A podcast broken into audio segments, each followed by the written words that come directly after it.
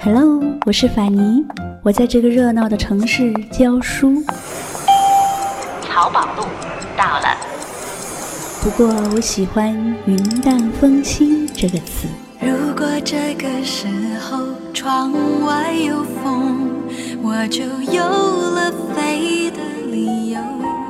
在清淡的时光里行走，在清淡的时光里行走，安静若素，安静若素，笑对烦扰。欢迎收听法尼时间。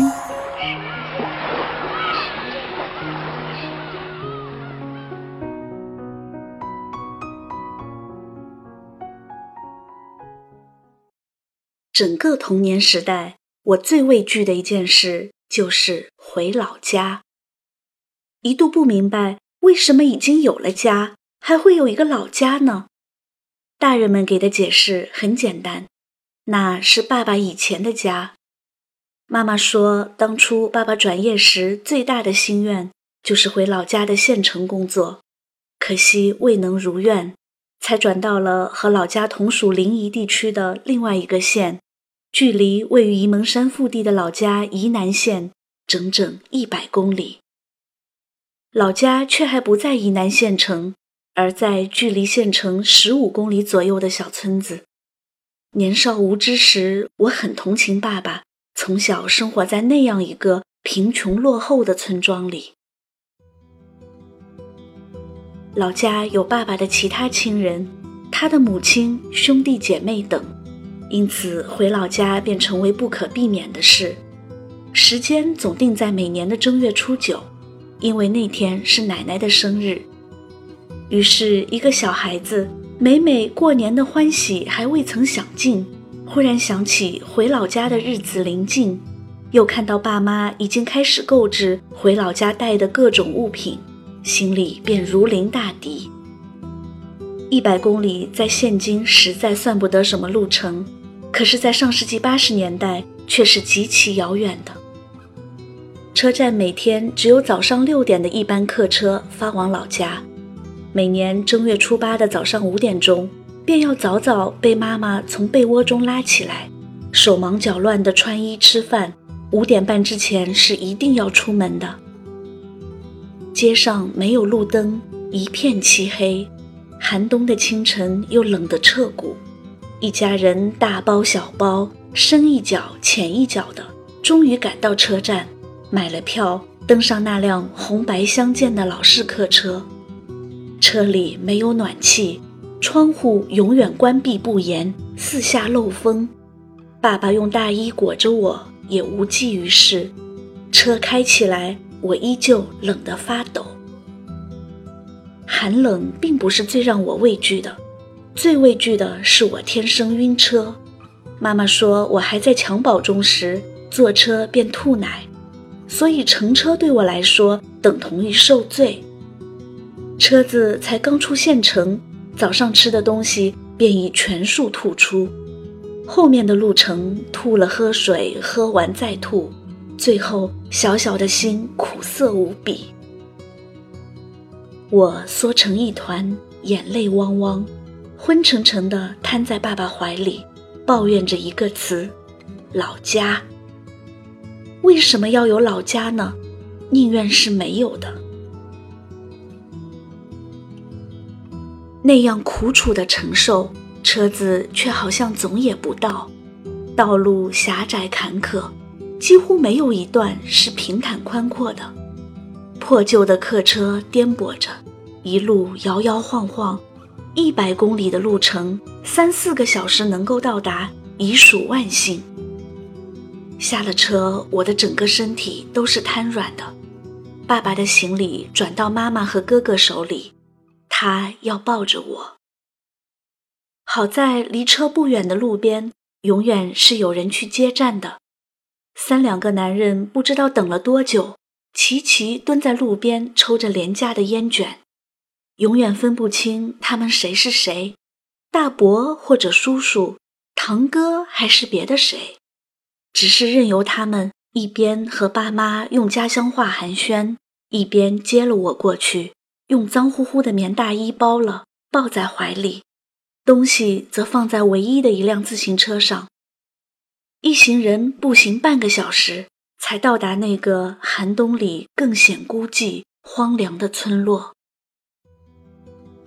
那个村子叫张家屯，奶奶的家在村子中间的位置，是多年前的土坯房，低矮阴暗。房子没有窗，黑漆漆的木头房门，若关上，即使白天，屋子里也伸手不见五指。所以家家户户都有那种麦秸扎成的半门，虚掩着，实在挡不住任何风寒。为了取暖，奶奶会在屋里用木头烧火，也只在我们回去的时候才从早到晚的燃着。每一张面孔都是相似的，灰扑扑的，布满皱纹，好像今年都不洗脸的样子。男人、女人的穿着除了黑色，便是藏蓝色和灰色，只有小女孩是俗气的大红大绿，长头发结成麻花辫子，浑身散发着长久没有清洗的油腻味道。饭桌上倒是丰盛。奶奶会把过年的鲫鱼肉蛋一直留待我们回去，在青树端出享用。好在冬天存放食物不易变质，但是颜色也失去了鲜艳，看着就没食欲了。主食是煎饼，麦子的、玉米的、高粱的，不多的馒头也是留着招待我们一家的。老家的风俗，整个正月是不做主食的。于是年前，家家户户都落下整整一大陶瓷缸的煎饼，吃完整个正月。这就是老家，寒冷和贫穷成了老家留给我的刻骨的记忆。回老家，每次也只住两个晚上，给奶奶过完生日后，初十早上就回家。一是爸妈要赶回去上班，另外住宿实在不方便，几乎每一户都没有多余的被褥，一家人晚上要挤在同一张床上。但我最怕的也不是这种拥挤，而是跳蚤。老家原本就脏乱，又家家户户养狗，所以有很多跳蚤。除了天生晕车。我还有着容易招惹各种小虫子的皮肤，那些可恨的小东西总是轻易找上我，于是每次回老家，我无一例外的被跳蚤亲吻的浑身是暗红色的包包，即使抹上药膏，也要十几天才慢慢消下去。所以两天后的早上，在奶奶的篱笆小院前和她说再见的时候，我的心早已迫不及待的。飞离了那个古老荒凉的村庄。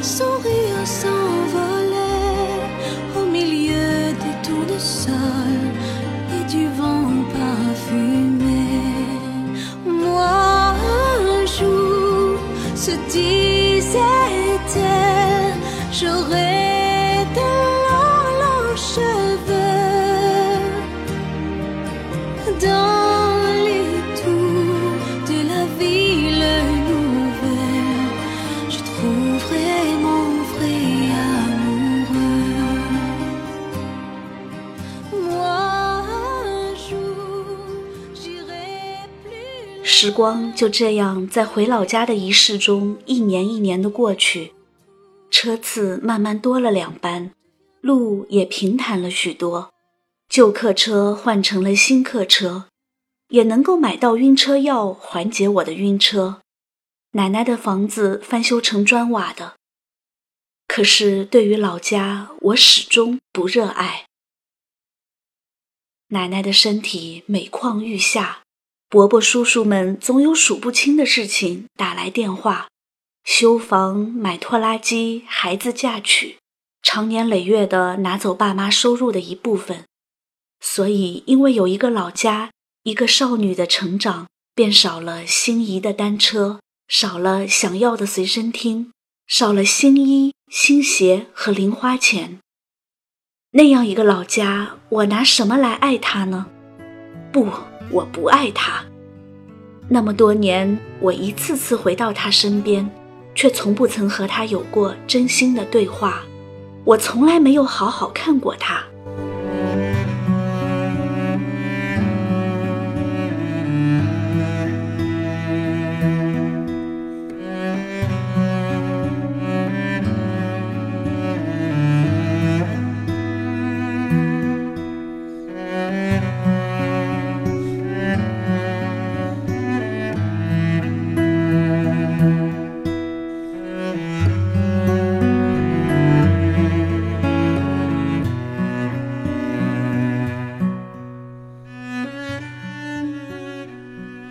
奶奶是我上大二那年去世的，也是冬天，我已放了寒假。得到消息后，一家人赶回去给奶奶送别。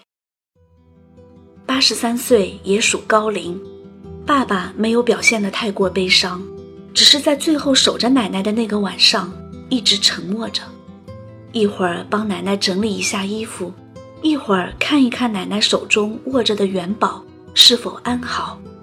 更多的时间，则静静地注视着奶奶苍老却平静的面容。我默默地看着爸爸，想了一个问题：爷爷早已辞世，如今奶奶也不在了，老家可还是老家，可还有曾经的牵绊和挂念？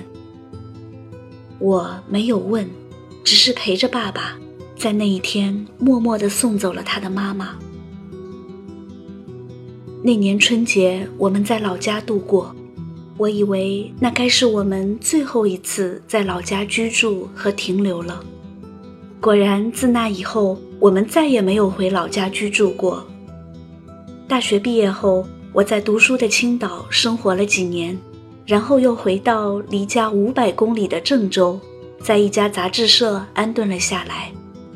每次回家住上几天，陪伴已经年迈的父母。并不再回老家，可是这些年，爸妈回老家却更频繁了。哥哥买了车，两个县城间也早已通了高速，自驾单程也不过一个小时的样子，一天时间便可轻松往返。听妈说，老家也富了，堂哥他们要么开货车种大棚蔬菜，要么在县城的厂子做工。收入都不错，再也没有人跟爸妈伸手，反倒是每次回去，车子的后备箱里总是被塞得满满的，鸡鱼肉蛋、花生油、新鲜蔬菜。爸说，再也没有你最怕的跳蚤了，新农村干净卫生，街道整齐。我听了笑，却无语。富起来的老家对我来说已经全然陌生，也想不出日后还会有怎样的交集。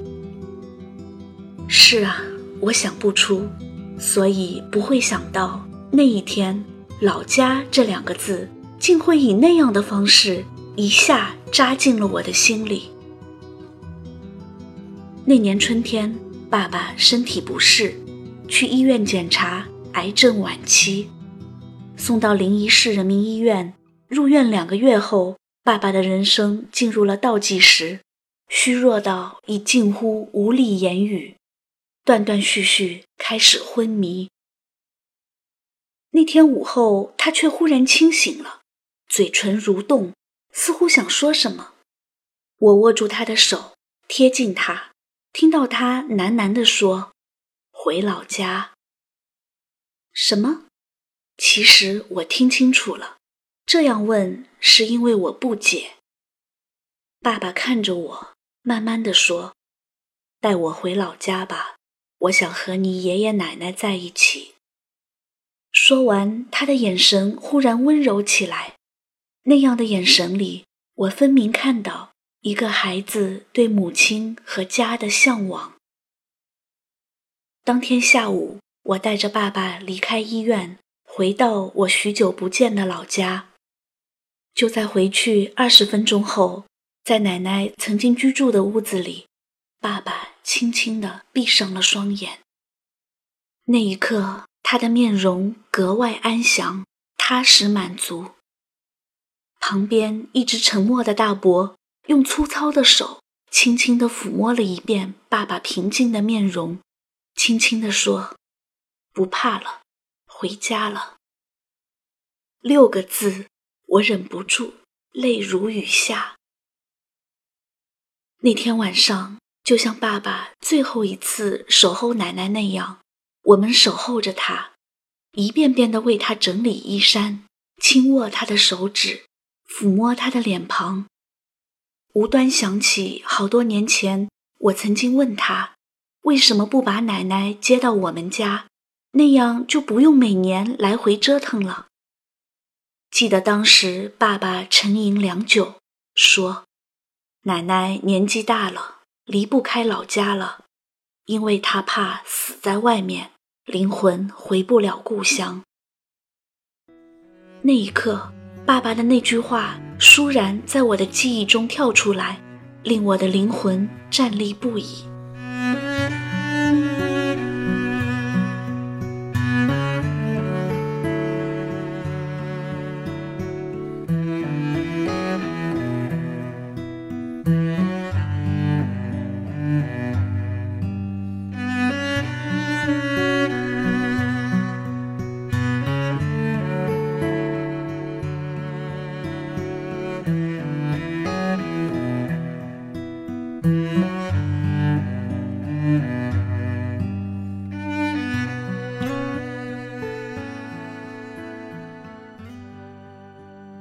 竟是在爸爸离去后，我才开始频繁地回老家。爸爸的五七、百天、周年，还有清明节、中元节、春节，按照老家的风俗，爸爸葬在老家。作为子女，我们要回老家请回爸爸的灵位，一起过三个年。三年后，爸爸的灵位才可入族谱。老家终于成为我不断自愿回归的地方，一如爸妈所说，老家早已变了样子，变得富裕整洁。但这并不是我在意的，我在意的是爸爸的安身之处，在爷爷奶奶的坟墓旁边，春有垂柳，秋有菊，两棵松柏是大伯亲手种下的，四季青翠。坟土永远被归拢的细致整齐，每一个节日里，墓碑前干净的供台上都有好酒好菜，有人在那里陪他聊家长里短。堂哥家的十岁小儿称呼爸爸四爷爷，常常摘了自家大棚的新鲜蔬果送过去，这样说：“四爷爷，你吃啊，咱家的。”要么你想吃什么自己摘。那样天真的孩童，竟然记得那个外地的四爷爷给他买过玩具枪、新衣服。我终于熟悉了他们每一个人的面容，就如熟悉我真正的家人。那天，生性寡言的堂哥在喝了一点酒后，借着微微的酒意对我说。叔叔在家里，妹妹你在外面放心。是的，爸爸回到了老家，我放心。我已经知道了，老家还有一个名字，叫做故乡。他永远等在那里，等待着他所有离家的孩子灵魂最后的回归。哦，因。这月色散落的光芒，把古老的歌谣轻声唱。哦，无论走到任何的地方，都别忘了故乡。是什么力量？让我们坚强，是什么离去让我们悲伤。是什么付出让我们坦荡？是什么结束让我们成长？是什么欲望让我们疯狂？是什么距离让我们守望？是什么誓言让我们幻想？是什么风雨让我们流浪？月亮高高挂在了天，为回家的人照着亮。哦，离开太久的故乡，快快回去见爹娘。